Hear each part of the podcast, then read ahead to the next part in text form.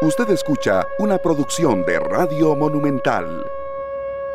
La radio de Costa Rica, 3 con 41 minutos. Bienvenidos, muchas gracias a todos por estar con nosotros acá en esta tarde en Monumental, en los 93.5 FM, www.monumental.co.cr, Facebook Live, Canal 2 Costa Rica. Ya estamos con ustedes, Glenn Montero, Luzania Víquez, Sergio Castro y un servidor Esteban Arón. Y muy contentos de compartir con ustedes otro programa más, eh, llegando ya hoy eh, miércoles, mitad de la semana ombligo de la semana y con un tema que, eh, bueno, preocupa, ocupa, genera muchísima inquietud en la gente, inquietud de qué puede hacer más una institución como Recope, qué no puede hacer, porque también queremos aclarar con dos especialistas de lujo que tendremos que hay algunos aumentos solicitados a nivel internacional en los que de verdad el país pues mucho no puede hacer y ninguna institución de los distintos Em, de las distintas naciones. Creo que ya con esta pequeña introducción saben de qué estamos hablando.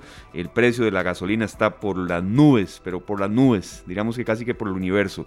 Y con esta canción que seleccionó mi compañero Sergio Castro, Desapariciones, bueno, nos, nos va a desaparecer el dinero del bolsillo cada vez que lleguemos a echarle gasolina al tanque de nuestros carros, siendo así muy muy directo en la presentación del programa porque de verdad queremos aprovechar no solo las preguntas que tenemos, sino las de ustedes eh, al Facebook Live, Canal 2 Costa Rica. Eh, le agradezco a mis compañeros que estén de nuevo aquí en, toda la preparación que tuvimos de este programa, que queremos que sea muy humano también, pero con una base científica de explicaciones por parte de un economista, que ya les vamos a decir de quién se trata. Luzania, bienvenida. Muy buenas tardes, compañeros. Como siempre, un gusto enorme saludarlos, verlos un día más. Los extrañaba mucho. ¿Ustedes me extrañaron? Sí. Claro, fueron 22 ah, horas en las que no pudimos. Sí, se les nota, se les nota ahí en los ojitos, ¿verdad? no, de verdad que les recibimos a todos los amigos oyentes con los brazos abiertos y les agradecemos por estar en sintonía. Yo creo que este es un tema al que vamos a desarrollar el día de hoy que nos compete absolutamente a todos, ¿verdad? Vamos a hablar un poco del aumento de la gasolina en nuestro país, de los diferentes aumentos que se han dado en los últimos días y qué nos espera como costarricenses, porque habrá quien puede decir, no, es que yo no tengo carro, sí, pero es que no es tener carro, es que si sube la gasolina, sube todo y por eso estamos hablando de que Costa Rica es uno de los productos más caros del mundo e incluso de Latinoamérica. Así que vamos a, escudriñar un poquitito este tema. Si ustedes tienen dudas, pues también compártanlas con nosotros y, y aprendamos juntos con el especialista que tendremos más adelante. Claro que sí, vamos a hablar de, muchas cosas interesantes porque con la gasolina pues se dispara todo. sí, todo, absolutamente todo. No hemos tenido respiro. Realmente, pues cuando nos dicen que va a haber una rebaja, es, poquito lo que... Es como un alegrón de burro. Lo que lo podemos disfrutar, ¿verdad? Así y no podemos llenar el tanque tres veces hmm. en una sola ida a la gasolinera. Así es que de, nos toca hacer, dar las noticias como a la cara. Así sí, es. Sí, sí, analizarlas un poco también. Dicho sea de paso, Sergio, antes de que usted eh, detalle un poco esta canción, de verdad tan linda en esa versión on blog de Maná, Desapariciones, uno de mis grupos de verdad favoritos en, en español, desde el 2000 14 no había eh, una escalada de precios eh, similar, tan fuerte. Eh, obviamente tomando en cuenta que en ese tiempo el tipo de cambio estaba diferente ahora, ¿verdad? Y había otras situaciones a nivel mundial que, que preocupaban también y que incidían.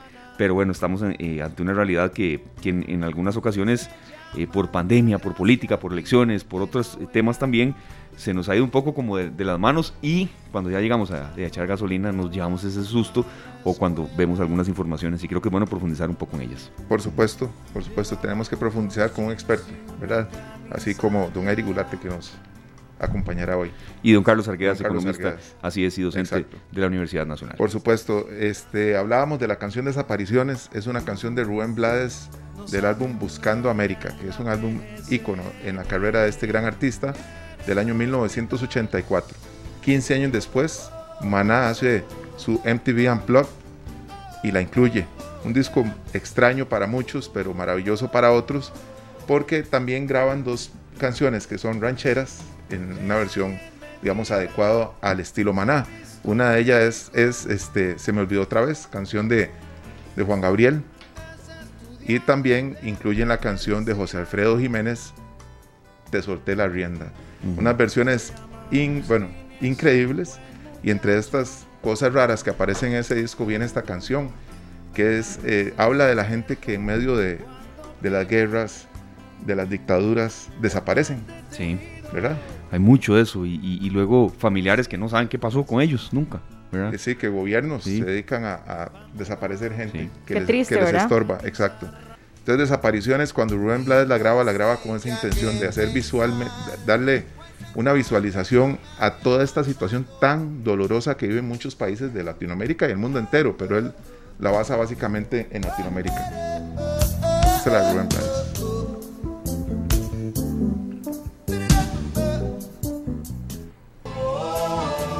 Muy parecidas las versiones Sí, realmente. sí, sí, Qué sí, estaba, estaba sí. escuchando. Y gracias a Glenn que nos aporta esa parte también de Rubén Blades, desapariciones de Maná. Y aquí nos dice, por cierto, eh, Miguel Gamboa, que nos, eh, eh, bueno, sí, nos hace una introducción sobre el tema que vamos a tocar hoy. Nos dice, creo que vamos a desaparecer, somos nosotros los ticos con ese incremento que no se detiene. Y ahí también decía Sergio Miguel Gamboa, desde Punta Arenas. Creo que Rubén Blades tiene una versión preciosa de ese tema de desapariciones. Así es, muchas gracias. Eligio Chávez Sánchez, buenas tardes, tremendo tema. Y Marco Twin sigue el garrotazo al pueblo. Sabemos que es un tema que golpea, es que cuando, cuando el, el bolsillo ha estado tan, tan golpeado en pandemia, luego viene la cuesta de enero y estamos ya en febrero y con estos precios que se, que se avecinan, creo que es bueno profundizar un poco y aclarar dudas de la gente. En primer término, Luzania, Sergio y todos los que están con nosotros, le agradecemos a don Carlos Arguedas, economista y docente de la Universidad Nacional, cuya especialidad eh, nos, eh, eh, de verdad nos, nos agrada siempre eh, profundizar en eso. Él es economista y precisamente en economía internacional, entonces totalmente calificado para entender un poco, don Carlos, por qué se está dando esta escalada. ¿Por qué puede llegar casi hasta 900 colones eh, por litro eh, la gasolina en nuestro país? ¿Qué tiene que ver lo que está sucediendo en este conflicto entre Ucrania y también Rusia? Y sobre todo, eh, en, pocas palabras, ¿qué podría pasar en pocas semanas? Eh, don Carlos, sabemos que son varias consultas en una, pero para ir escudriñando y aquí tendremos algunas también preparadas y que la gente nos quiera hacer. Bienvenido, don Carlos, de nuevo. Es un gusto tenerlo acá. No, buenas tardes a siempre a Esteban, a Sergio, lógicamente a Luzania. Qué gusto estar con ustedes nuevamente. O sea, eh, tema que sí, vea, vea que yo me uno a ese comentario de Radio Escucha porque es una mala noticia. El aumento de combustibles, vamos a ver ahorita, tiene un efecto negativo en cascada. Ahorita me voy a explicar. Pero generalmente los factores, o sea, hay tres factores que están incidiendo, digamos, sobre esta eh, vorágine de aumento de soliditud de recopio, aumento de los combustibles. Una es que siempre a principios de año actualizamos el impuesto, es el, el impuesto único a los combustibles. Generalmente venía entre 1, unos 50 colones, pero esta vez el promedio estuvo cercano a 4 colones, o sea, incluso ustedes lo vieron, impactó en 5 colones eh, la super, 4 colones la regular, 3 colones el diésel, nada más por ese cambio en el impuesto único a los combustibles, o sea, eh, ¿qué deberíamos hacer ahí? Lo había dicho en un programa anteriormente, o sea, urge que la Asamblea Legislativa se apruebe el expediente de ley 22.626 que obliga a cambiar cómo se calcula ese impuesto en el precio final para abaratar precisamente el costo al consumidor de los combustibles. O ustedes ven que no estaba mucho en la discusión, no se oye en la discusión le- legislativa ni nada, hay otras prioridades por ahí, o sea, pero ese urge, o sea, eso sería una gran eh, alivio, así como se han aprobado algunas amnistías como el machamo, algunas am- amnistías en, en el pago de, de otras cosas, deberíamos hacerlo urgentemente. O sea,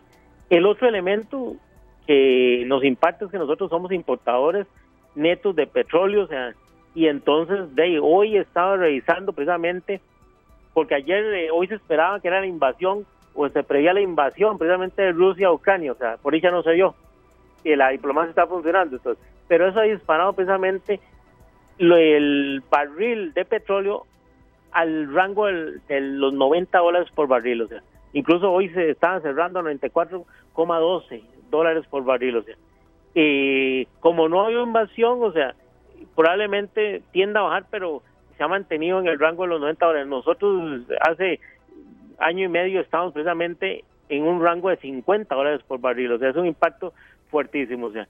Y el otro elemento importante es, que de ahí, dentro del precio de recope, tiene que recuperar también el diferencial cambiario, que es cuando se mueve el tipo de cambio. O sea, vea que por dicha el tipo de cambio, hoy el de referencia se ubica en 636, 642, dentro del rango que alguna les ha hecho el escenario pesimista.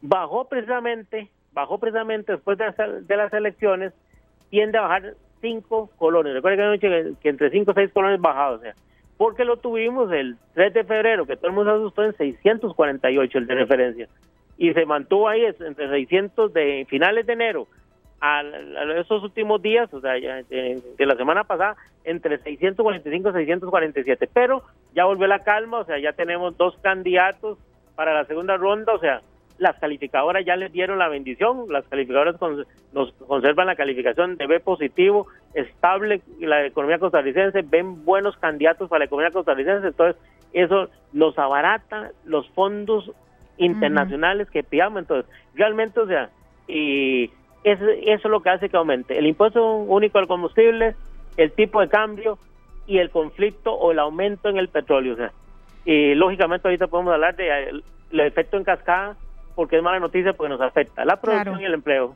Claro, claro, eso es lo que estábamos hablando de hecho ahora detrás de micrófonos.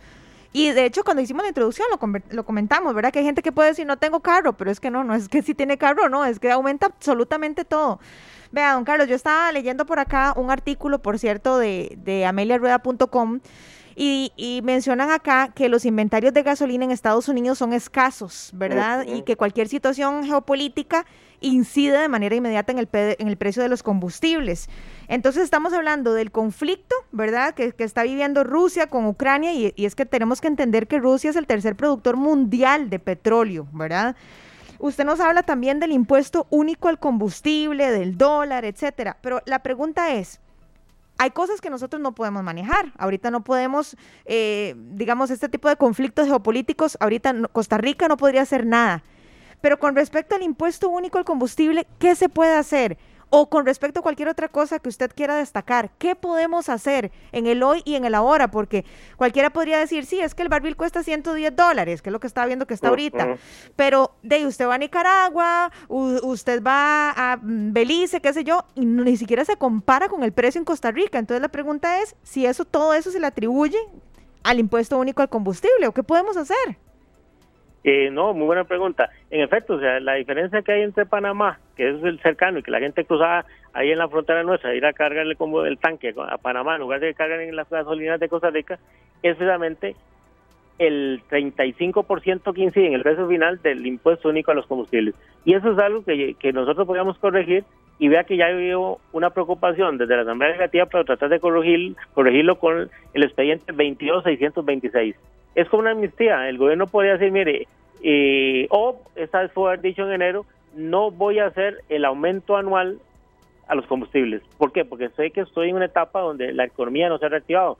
Sé que todavía no he recuperado los niveles de empleo pre-pandemia, pero de nuestro gobierno sigue, el gobierno saliente, que le queda menos de tres meses, sigue con esa vorágine de tributar hasta donde no hay donde sacar tributos. Es increíble cómo su visión económica fue solo impuestos, impuestos, impuestos para cerrar el problema del déficit fiscal y nunca pensaron que si yo reactivo la economía, aumenta la recaudación y entonces no tengo que lastimar tanto el bolsillo de los costarricenses.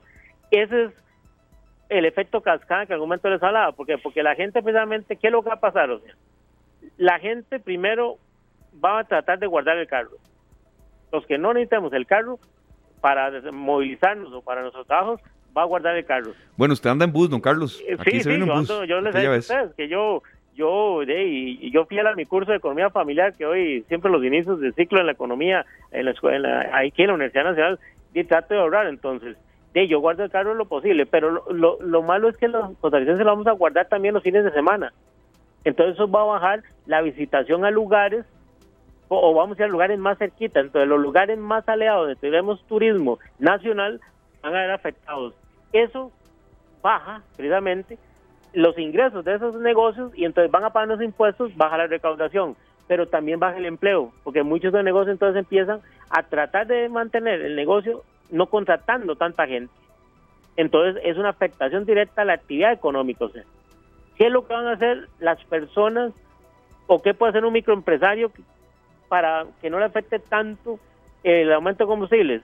Sí, trate de usar los express tipo Uber o Correos de Costa Rica para hacer los envíos a sus clientes, o sea, es más barato que ir a dejarlo en carro, o sea, para que se defienda momentáneamente, o sea, generamos un poquito de empleo para esas personas también, o sea, y lógicamente, o sea, de ahí hay que volverse muy planificados los que usan el carro y para distribución de productos o bienes y servicios, o sea, tienen que planificar muy bien las rutas, tienen que usar Waze, tienen que evitar horarios que no sean de congestión, o sea, hay que tratar de, ingeniarnos, o sea, si hay cosas que tal vez no requieran salir, sino que yo pueda hacer el servicio virtualmente, o sea, porque no, nosotros no podemos, o sea, es más, este gobierno no va a cambiar el impuesto único a los combustibles, va a salir así, eso le tocará y anótemelo por ahí, por favor, de que es una labor pendiente para el próximo gobierno. Entra un problema energético. Ah, y debemos promocionar. El otro gobierno, ¿sabe qué debería promocionar? Exoneración de los carros eléctricos. Claro, don Carlos, ¿y qué cree usted que podríamos los costarricenses pedirle a los dos candidatos que se lanzan en esta segunda ronda?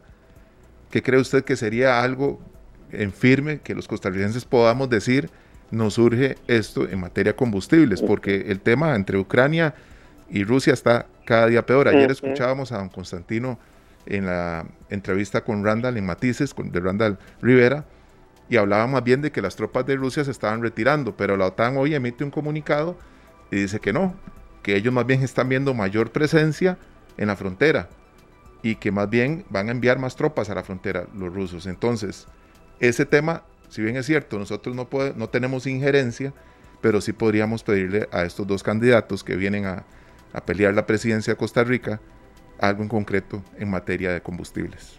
Eh, sí, digamos, hay tres cosas que podríamos nosotros afinar el lápiz y ahora en los debates preguntarles.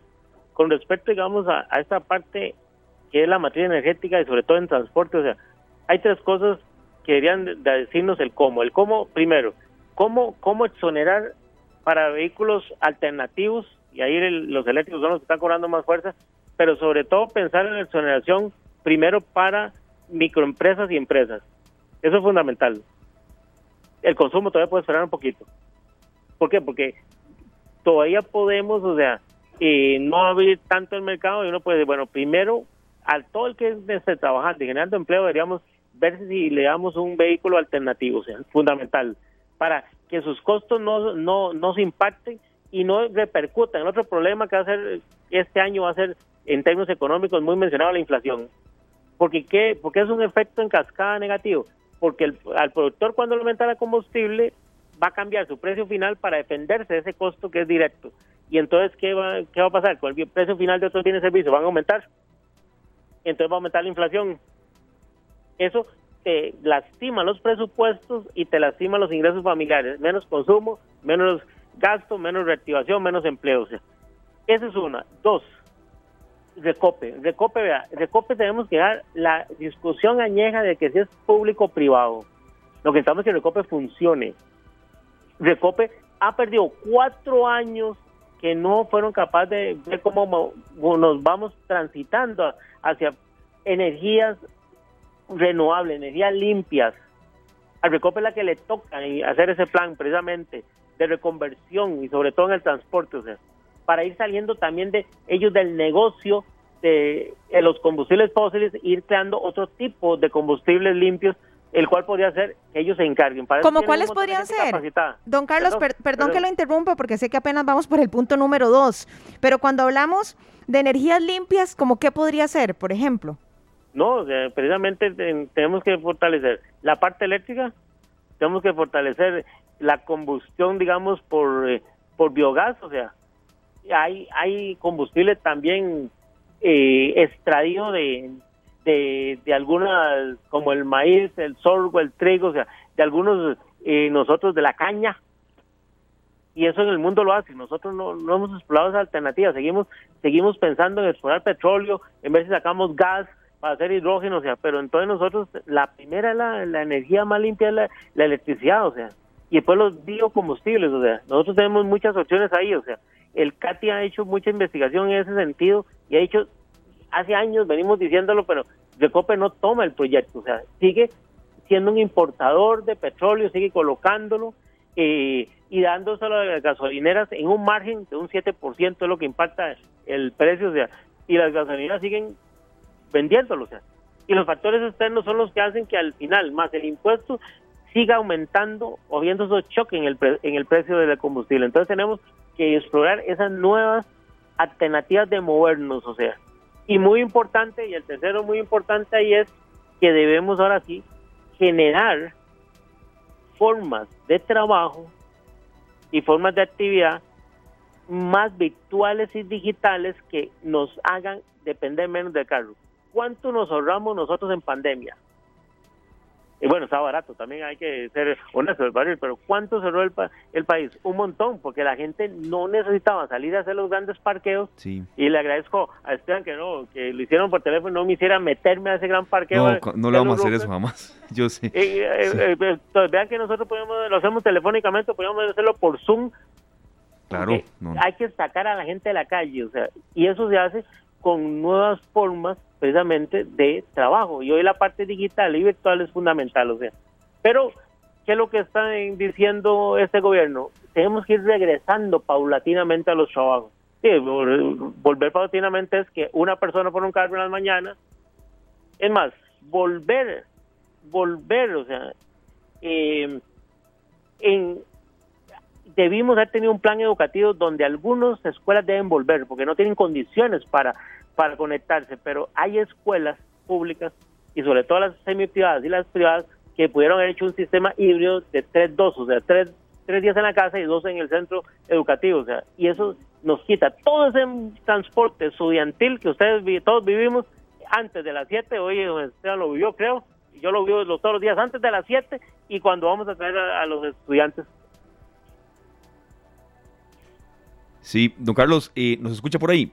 Sí, sí, está explicando perfectamente, fuerte y claro. Perfecto, es que estamos aquí los tres hilando eh, una consulta en el sentido de, esa discusión que usted eh, menciona de, de recope a veces se, torna mucho con tintes políticos, ¿verdad? Eh, que lo cierren, que no lo cierren, y, entonces a veces, por supuesto que si alguien viene diciendo que hay que cerrar recope hoy, cuando los precios están así, ese candidato va a ganar votos, ¿verdad? Pero si vamos un poquito más a fondo, como usted lo hizo en el punto 2, que aquí los tres lo estamos anotando, a ver, quizá el cierre no, sea la opción más, más viable, más fácil además, porque dejaría mucha gente sin empleo, mm. pero sí una reingeniería profunda, que, que, que, recope a veces uno siente que, que, puede hacer algo más, sobre todo cuando los precios están en nivel más bajo y que esto impacte al bolsillo de nosotros más rápido, en conjunto con Arecep. Sí, totalmente, o sea, Recope, ya, ya te digo, nosotros perdimos cuatro años para esta discusión. Yo espero que ahora con la conformación de la Asamblea Legislativa, donde tenemos algunos partidos eh, anti-recope, son antipúblicos en algunas cosas, pero anti-recope, eh, podríamos generar la discusión de cómo hacemos para que el recope funcione bien. O sea, el secreto no es que sea público o privado, es que funcione bien. El recope es un dinosaurio que, primero, no refina e importa, nos hace dependientes de una materia prima que nosotros no tenemos. O sea, nos impacta nuestra balanza comercial y impacta el bolsillo de los costarricenses. ¿Cómo es posible que en tantos años no hayamos se hayan sentado los técnicos de COPE, que son altamente calificados, porque muchos han ido a calificarse en el exterior, en energía y en transporte, no solo en, para distribuir el combustible, y no hayan hecho un plan piloto a nivel nacional para ir saliendo precisamente de esa dependencia. Entonces, Recope que, como todo el sector público de Costa hay que hacerle una reingeniería profunda para que se inserte en las necesidades de los nuevos tiempos. ¿Cuál es la necesidad de los nuevos tiempos? Energía limpia. Quitar esta dependencia que tenemos con este esta materia prima. O sea, ¿qué pasa si hay un conflicto?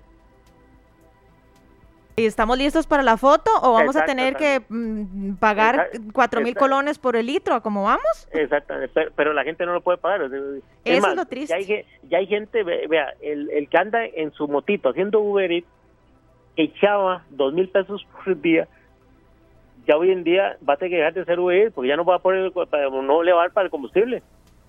Sí, don Carlos, vea, todo eso que usted está diciendo, yo no sé, compañeros, si a ustedes les sucede lo mismo, yo, yo estoy como como que me siento triste y, entre triste y frustrada, ¿verdad? Porque yo soy una de esas personas.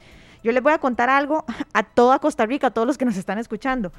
Yo gasto 37 mil pesos por semana en gasolina.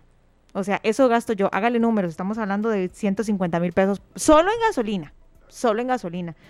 Y entonces yo digo, bueno, ¿cómo hace uno? Y uno se averigua de una, un vehículo alternativo, como dice usted, pero cuesta un ojo de la cara. ¿Verdad? Entonces uno se siente un poco de brazos cruzados. El tema geopolítico no lo podemos manejar, ¿verdad? No podemos eh, meternos ahí y resolver los conflictos entre Rusia, entre Ucrania, qué sé yo, no podemos hacer nada. Pero las cosas que podemos hacer en Costa Rica, las que usted nos está mencionando, siento que es falta de voluntad política, porque entonces sí se puede hacer. O sea, podemos optar por otras energías limpias, eh, podemos no depender de esta materia prima, del petróleo, porque si sigue subiendo, entonces, ¿qué va a pasar con nosotros los costarricenses y con, y con el precio de todo en el país?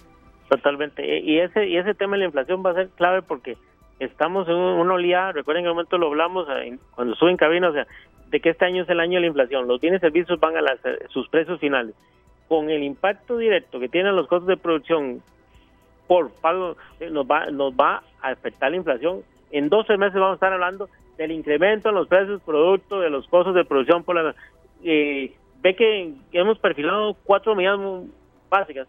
De forma inmediata, la modificación del impuesto único a los combustibles es una buena idea el 22626. Yo hice un criterio sobre ese proyecto, o sea, eh, alivia y es como una amnistía, digamos, al bolsillo costarricense y a todos los que andan trabajando en su carrito, o sea, eh, lógicamente le mete presión al sector público para que los ingresos que no van a recibir se haga más eficiente y entonces ah, utilice mejor otros recursos que sabemos que no se utilizan tan eficientemente a veces, o sea, eh, dos, o sea, eh, Recope, o sea, Recope tiene que perdón, dos, eh, inmediatamente la exoneración a los vehículos eléctricos, que ya hay buena oferta en el país, pues nadie compra, pues sí, son carísimos, o sea, y eso requiere también generar cierta infraestructura para cargarlos, o sea, pero esa generación de generar infraestructura y poner los cargadores y, y todo reactiva la economía porque es uno, una nueva trabajo que hay que hacer, que contratar personas calificadas que lo hagan, entonces reactiva la economía, o sea, el 3 recope una reingeniería profunda, o sea, Recope no puede seguir teniendo el papel que ha tenido históricamente durante casi 40 años, o sea, y tres, o sea, precisamente ver cómo avanzamos en el mediano plazo a energías renovables, o sea, empezando con la parte eléctrica, pero hay biocombustibles también que nosotros podemos eh, generar y reactivaríamos la parte agrícola de la economía de la de Costa Rica periférica, que a veces están en cultivos de subsistencia, les pagan una cochinada porque los, los intermediarios lo matan, pero si estuviéramos produciendo para hacer biocombustibles, podríamos mejorar el ingreso de esos agricultores. De toda una reconversión también en la parte agrícola para generar no solo seguridad alimentaria, sino seguridad en la parte de combustible. O sea, pero Luzania lo dice bien, o sea, el gran problema que tiene hoy el mundo, Luzania, es que las personas de a pie estamos desilusionados de nuestras clases políticas, y de los que toman las decisiones, porque hay una desconexión que hablamos y hablamos y hablamos. Los técnicos dicen, dicen, dicen y no escuchan.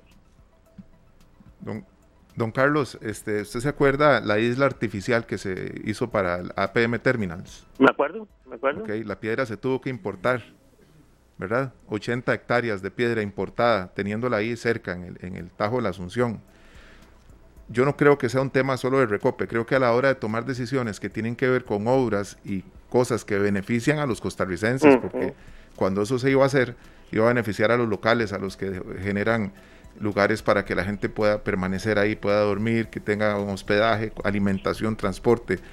Todo eso se vio afectado. Solo uno veía por la ruta 27 y la ruta 32, donde venía la piedra subiendo en camiones, pasando por San José, pasando por la ruta 32 después, todo el día durante muchos días, 80 hectáreas de piedra importada.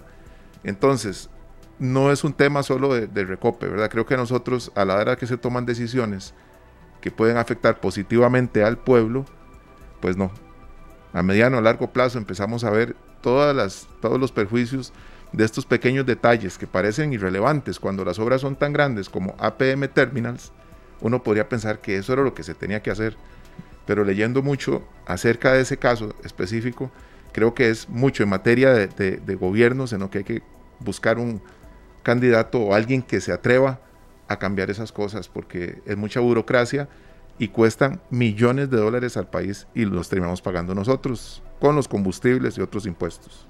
No, totalmente de acuerdo. O sea, esa es, eh, resumiste muy bien esta idea de la desconexión que hay dentro de la parte política de los que toman las grandes decisiones con el ciudadano a pie, o sea, y no solo nosotros lo hemos vivido, lo ha vivido Islandia, eh, Francia, eh, China, Hong Kong, o sea, es un fenómeno global, o sea, pero curiosamente, permíteme agregarte algo, o sea, viendo los dos candidatos, eh, son muy tradicionales, porque los candidatos alternativos no tuvieron votación para llegar a, ser presidente de, de, este país. O sea, causa contraria lo ve uno en la Asamblea Legislativa.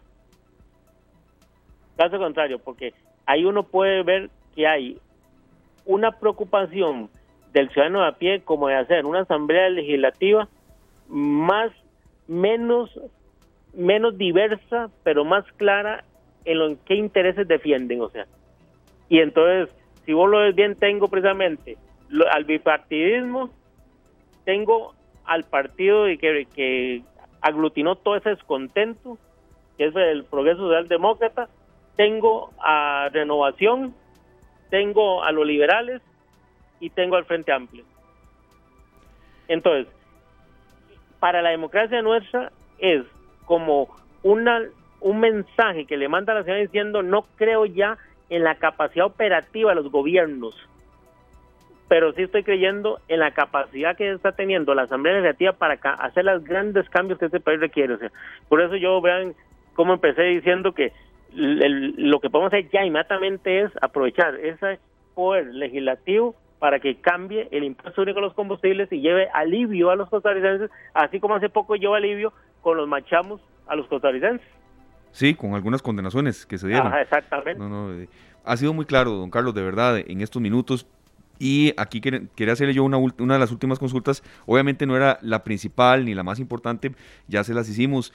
Y, tenemos en el segundo bloque la parte más humana, es decir, el presidente de consumidores de Costa Rica, don Eric Culate, que nos está escuchando, nos va a dar Un una saludo, don Eric.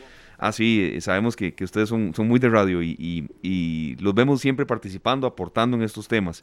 Eh, pero yo hay una que, le quería formular porque en estos bloques de verdad aprendemos mucho también. Aquí nos compartía Luzania este dato de que Rusia es el tercer productor mundial de petróleo, alrededor de un 11% de participación. Esto ha tenido cambios en los últimos años, es decir, eh, hay, distintos cambios en los eh, productores mundiales a nivel mundial que em, se van dando, eh, en ocasiones hay uno, en ocasiones hay otro, y que hoy Rusia es el tercero a nivel mundial y por ese conflicto con Ucrania, entonces es que se da esta cadena, ¿verdad? Que, que a veces los productores mundiales van cambiando de escalafón.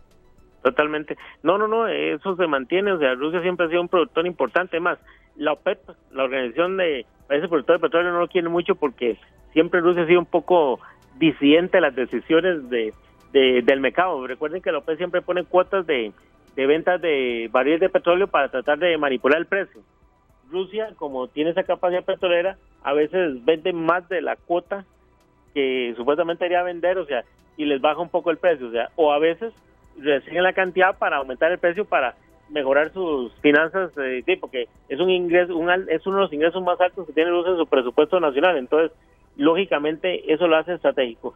Rusia sigue siendo un país muy estratégico, o sea, eh, aunque tenemos a China ahora que, que le disputa, digamos, el poder económico a Estados Unidos, Rusia sigue disputándole el poder político. Y esta guerra de Ucrania, o sea, que, que yo, igual que el amigo Orgullo, no le veo mucha voluntad a Putin como de, que salga por un conflicto muy diplomático, ¿ah? eh, porque Putin, ustedes saben que él tiene una visión muy nacionalista y muy de afianzar su poder en, esa región. Entonces, eh, yo creo que Putin está ganando tiempo, o sea, precisamente, y en cualquier momento podría sorprendernos con una invasión, al menos que la comunidad internacional sea en algunas cosas que él quiere, como que Ucrania no sea parte precisamente de la OTAN, o sea. Entonces, eh, es un pulso político interesante, pero eh, Rusia es un jugador importantísimo de petróleo, siempre lo sigue y lo va a seguir siendo por las reservas que tiene a nivel mundial. Entonces, eh, lo decís bien, entonces, nosotros que no somos importadores y ya hemos demostrado que la exploración petrolera, exploración petrolera en Costa Rica no ha dado éxito, deberíamos movernos a toda esa fuente alternativa, pero nos ha cogido tarde y eso requiere mucha voluntad y esperemos que los dos candidatos apoyados por la nueva Asamblea Legislativa, así lo vean y lleven, nos quiten de este de esta dependencia y nos alivian en el bolsillo a los ciudadanos a pie. Vea qué interesante, eh, don Carlos, estábamos fijándonos por acá para ver si hay algo que haya cambiado en cuanto a los principales eh, los, los, principales importadores de petróleo en el mundo. Y bueno, en, en primer lugar sigue estando Estados Unidos, eh, con una producción de 15 millones 300. ¿Cómo se dice esto, eh, don Carlos? Porque dice BBL por día. Eso es como la cantidad que producen por día. Exactamente, barriles por día. Barriles por día. Entonces, bueno, todos los días aprendemos cosas nuevas. Ellos, en el caso de Estados Unidos, son 15 millones 300 mil. En segundo lugar, tenemos Arabia Saudita con 12 millones 200. En tercer lugar, el que les mencionábamos ahora, que es Rusia, con 11 eh, millones 480 mil. Y luego está Canadá con 5 millones 200. Sí, definitivamente tenemos que cambiar eh, la materia prima, ¿verdad, don Carlos? Sí, totalmente. Nosotros, de cuando cuando uno no tiene un recurso, tiene que buscar el alternativo que tenga. Y, casi que es lógico. O sea, cuando usted, por ejemplo, juega básquetbol y usted no salta, usted tiene que ser más habilidoso, tiene que ser más rápido. sí, porque si no, no va a tener éxito. O sea, eh, lo que pasa es que nosotros llevamos muchos años y cuál es tal vez el problema de desarrollo que hemos tenido los últimos años en Costa Rica. Que hablamos, hablamos, hablamos, comisiones, discutimos, discutimos y ustedes lo dicen bien, no cambia nada y yo creo que ya el mundo nos está exigiendo cambiar, porque si no, cada día nos vamos a seguir empobreciendo más.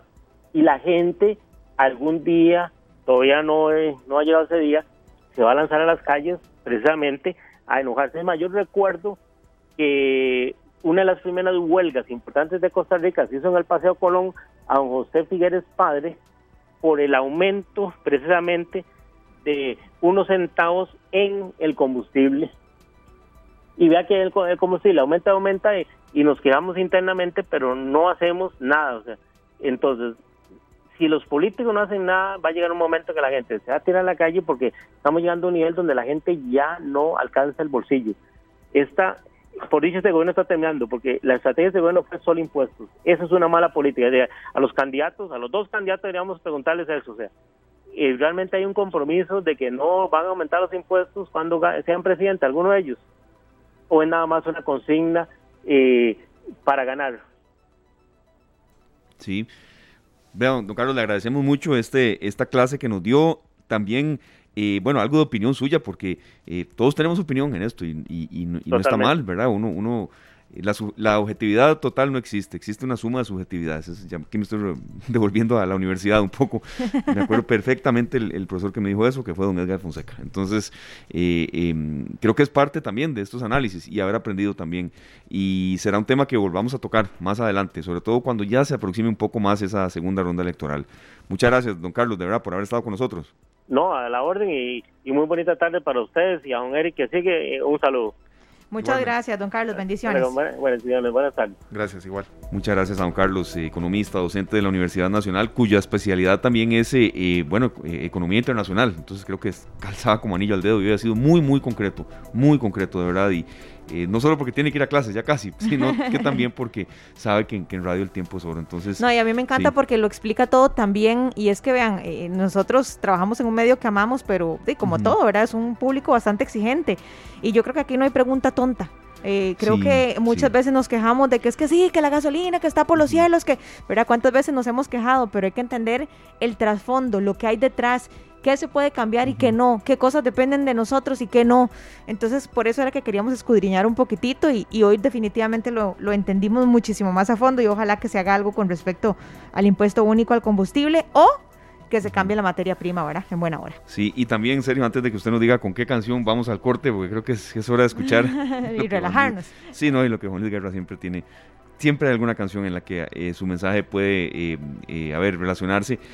gracias también a las personas que a veces nos, nos dan opiniones sobre cosas que decimos que no están tan de acuerdo. Hay gente que de verdad Recope no lo quiere ver ni en foto. Yo he visto calcomanías que respeto, respeto, y sé que quizá ustedes también, muy pasadas, sobre la labor de Recope. No estoy defendiéndolo jamás, pero también yo quiero que la gente a veces comprenda que cuando un político dice ABC institución tiene que cerrarse, bueno, quedaría mucha gente fuera y sin trabajo. Entonces, eh, tal vez eh, meterle bisturí profundo, a algunas instituciones. Hay algunas que uno de verdad sí siente que no están cumpliendo ningún papel, pero de ahí a cerrar A, B, C, D, y en campaña se ha habido muchísimo, serio. A ver, un poquito más de, calma en el análisis y no ser tan, tan colérico y tan higadoso. Sí, bueno, sí nos afecta, ¿verdad? A todos, pero sí tenemos que tener mucha cautela a la hora de emitir juicios, principalmente, ¿verdad? Porque no es solo comentar si la gasolina está cara o barata, sino que decimos cosas, pegamos stickers, ¿verdad? Calcomanías en los carros y los memes que nos llegan también tienen mucho que ver con, con mensajes llenos de odio y de cosas que no son positivas para nadie. Porque lo que hacen es, de, ¿verdad? Avivar la hoguera. Nos vamos con Juanis Guerra. ¿Y con cuál? El costo de la vida. Ya ah. regresamos. Más que atinada.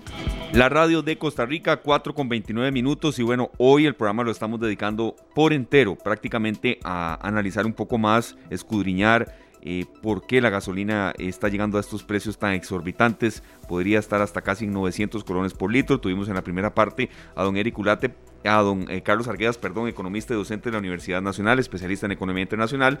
Y ya con nosotros Sergio Luzania, don Eric Ulate, presidente de Consumidores de Costa Rica. Este es un enfoque no menos importante para nada quizá un poco más humano y aterrizado en lo que cada uno de nosotros eh, puede, quiere debe hacer o hasta, y hasta dónde está facultado. Entonces, don Eric, eh, desde la parte del consumidor, del, ciudadano de a pie, del bus, que sabemos que usted anda mucho en bus, don Eric, eh, ¿cómo podemos también analizar esta información y actuar para que el golpe sea un poco menor? Bienvenido, don Eric, es un gusto para los tres que usted esté de nuevo con nosotros. Gracias de verdad por el espacio y de verdad el saludo a todos quienes nos siguen en esta tarde. Definitivamente alarmante la situación que se da en estos momentos con el precio, con la última solicitud de Recope, eh, tendríamos los precios más altos del combustible desde que existe la autoridad reguladora y eso obviamente pues nos impone a, los consumidores pues una serie de, de más retos para poder sobrellevar esta esta crisis económica que eh, se estaba dando ya incluso previo a la pandemia y que se profundizó con el COVID-19 y de la cual pues todavía muchas familias no salen.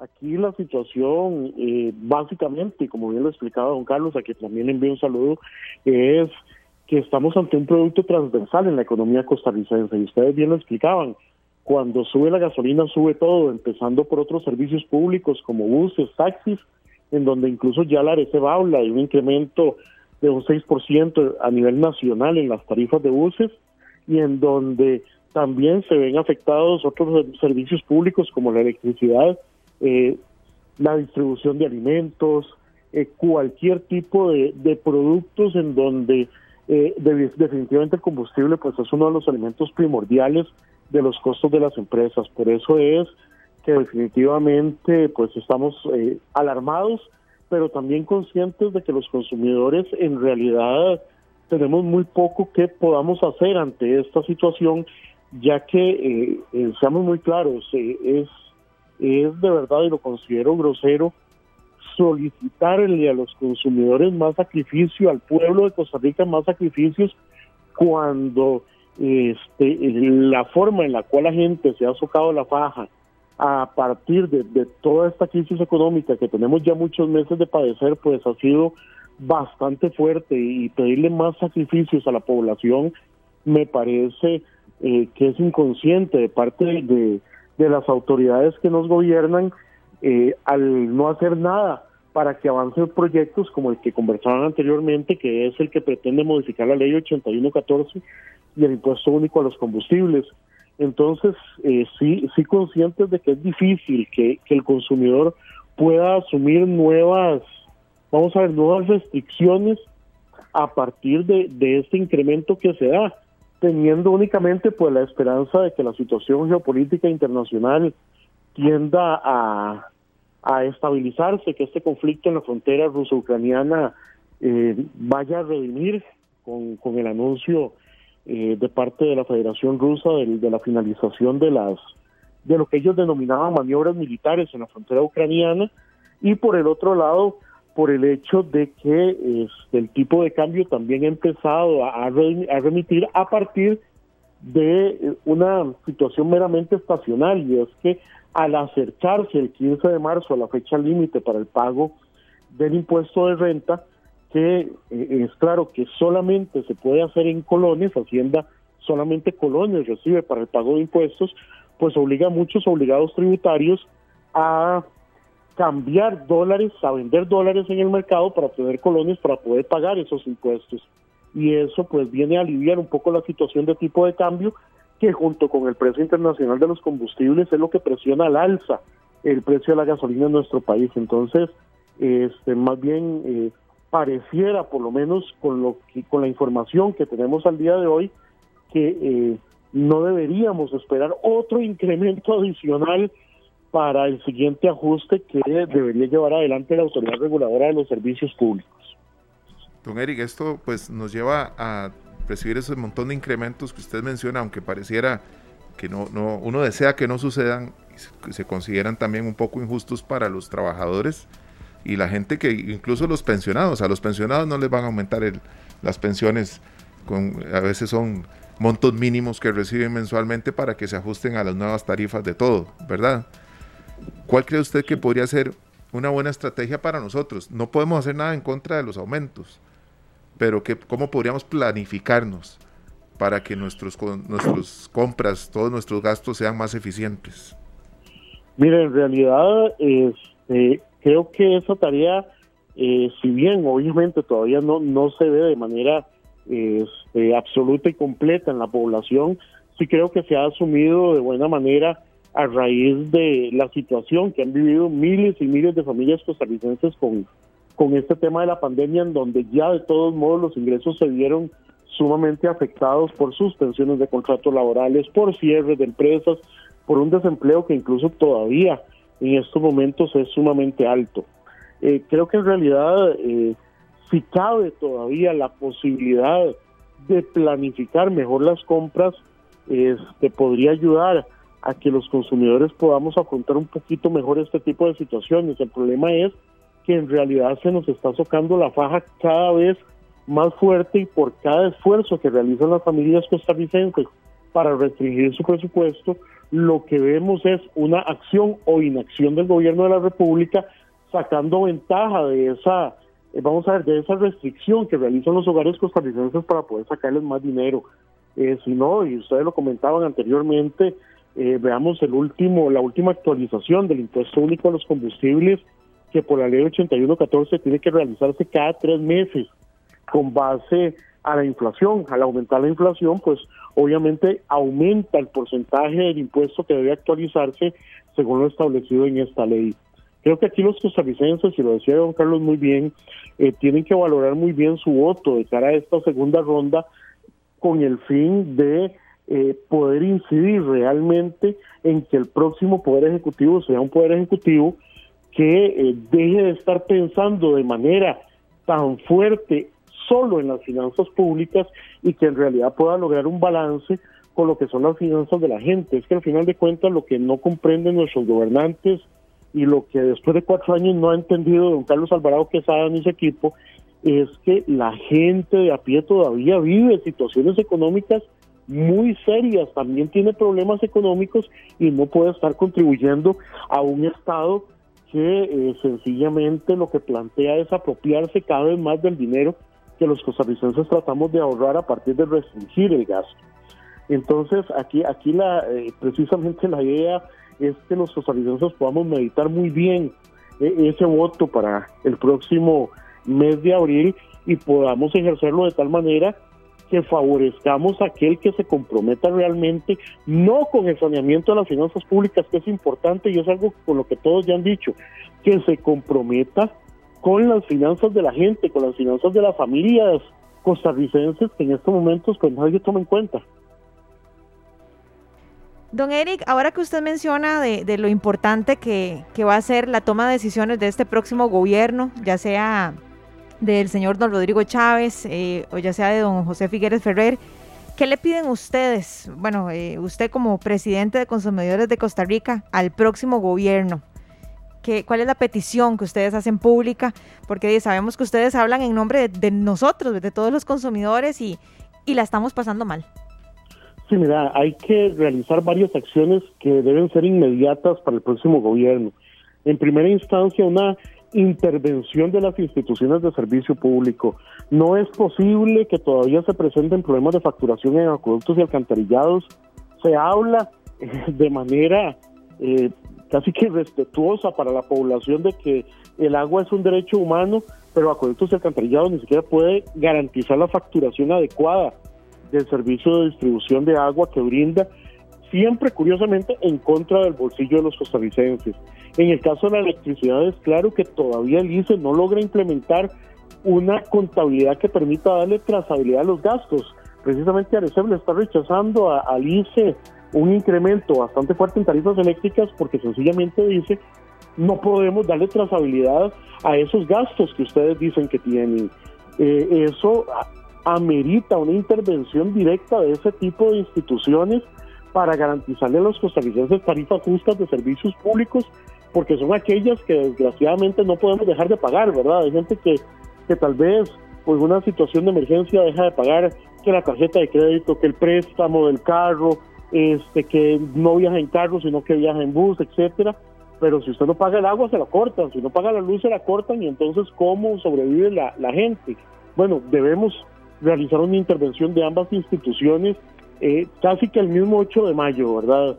Por otra parte, es necesario, ya que se plantea también la necesidad de este, nombrar un nuevo regulador general, la modificación de, las, de los esquemas tarifarios actuales. No es posible que sigamos con lo que es una vagabundería, que son las, vamos a ver, este tipo de modificaciones extraordinarias que se dan en los servicios públicos cada mes en combustibles, cada tres meses en electricidad, cada seis meses en buses y taxis, este, con metodologías extraordinarias que limitan la participación de los usuarios. Es que no podemos participar en esos procesos porque los elementos que se toman en cuenta para modificar tarifas son aquellos que básicamente sirven para que las tarifas se eleven, sin ver los costos reales del servicio. Entonces debe eh, definitivamente eliminarse las fijaciones extraordinarias en ARECEP y, tal y como lo dice la ley, cumplir con un, un esquema tarifario para cada uno de los servicios que en realidad contemple costos de eficiencia y nos trasladen esa eficiencia en las tarifas a los, a los usuarios. Se debe liberalizar el precio del arroz, no podemos seguir con este, controlando en contra de los intereses del consumidor el precio del principal producto de consumo eh, de la población costarricense. Eh, también es absolutamente necesario que tengamos una discusión eh, real sobre este tema del impuesto único a los combustibles. Ya por lo menos a uno de los candidatos, este, yo lo oí diciendo que es que es imposible bajar ese impuesto y que era demagogia y populismo hablar de eso pero es que desgraciadamente este, parece que se tacha de demagogia y populismo hablar de las necesidades reales de la población costarricense y se pone por encima de las necesidades de la población en las necesidades financieras del Estado.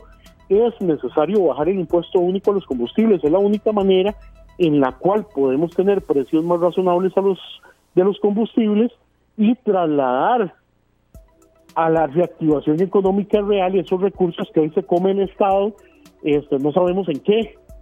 Un Estado que, en buena medida es ineficiente con el uso del, gasto público. Entonces, son medidas que debe tomar la, próxima administración en el muy corto plazo con el fin de garantizarle a los costarricenses una mejora rápida en la situación económica.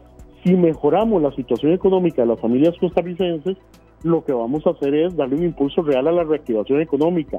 Lo que es un, er-, eh, un error es pensar en que eh, la, la, situación de la gente únicamente se, se mejora aumentando sus ingresos.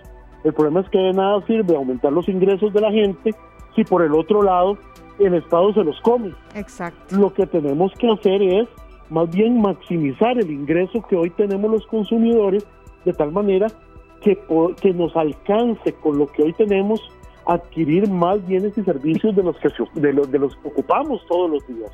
Entonces de ahí que lo que debemos hacer es exigirle a la próxima administración que trabaje en cuidar nuestros bolsillos. El problema es que se han dedicado a este, cuidar, entre comillas, los, los, los bolsillos del Estado en detrimento de la economía de todos nosotros, porque reitero, lo que no, no considero justo es que las familias costarricenses se toquen la faja un mes y el siguiente también, para que lo que ahorremos se lo vaya a comer el Estado con este, servicios públicos más caros, con impuestos cada vez más altos, y al final de cuentas entonces nosotros en nuestra economía personal no vamos a ver la luz al final del túnel en ningún momento.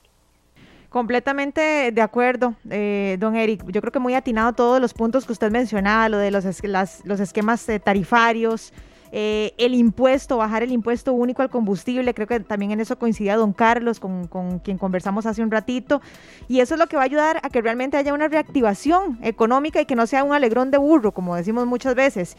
Ahora, quiero hacer una corrección, compañeros, porque yo dije eh, don José Figueres y dije Ferrer, ¿verdad? Y él ya está en el cielo, así que le, enviamos nuestro amor y nuestro cariño desde aquí hasta el cielo. Es don José Figueres Olsen, gracias a nuestro compañero Gabriel que me dijo, hey ¿y qué pasó ahí? Entonces, ahí ustedes comprenderán que yo me... Pero, ustedes me entendieron, ¿verdad? Bueno, es la nostalgia, la nostalgia. Están pelando el ojo también, de vez en cuando. Sí, es cierto. Fue por eso que me confundí. Los viernes, los viernes generalmente. No, Eric, pasamos de una restricción vehicular a una restricción financiera. Le digo yo a los compañeros que sí, sí, va a llegar un momento en que nos dicen, ya no hay restricción. Y uno diría, ¿y qué? no puedo ni sacar el carro. O sea, Sí, ya no va a ser de 12 de medianoche a 5. Ya tenemos chance de salir, pero la gasolina no nos deja salir. Sí. No, incluso vamos a ver, me preocupa mucho las manifestaciones de, de, ciertas cámaras empresariales que hablan de un combustible a 900 colones el litro.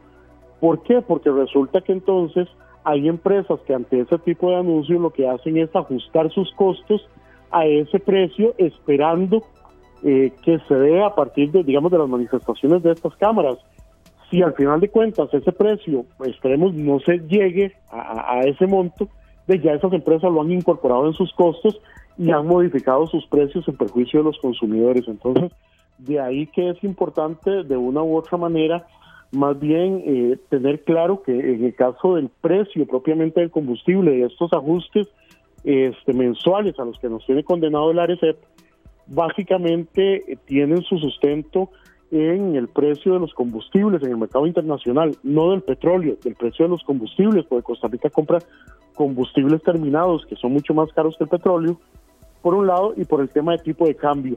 Y en el caso de ambos elementos, por lo menos con la información que se maneja el día de hoy, pareciera que vamos a tener un respiro este, en ambos casos, un tipo de cambio que no se ve tan presionado al alza a partir del cambio de moneda que deben hacer los obligados tributarios para el pago del impuesto de renta y un desescalamiento de las tensiones en la frontera ruso-ucraniana que hacen que esos precios especulativos de los combustibles pues tiendan por lo menos a detener esa alza tan vertiginosa que han tenido y que bien describió pues don Carlos hace unos minutos. Entonces, eh, por lo menos en ese punto concreto, yo tendería a ser un poquito más optimista que los que, que las predicciones que han hecho este, algunas personas al respecto.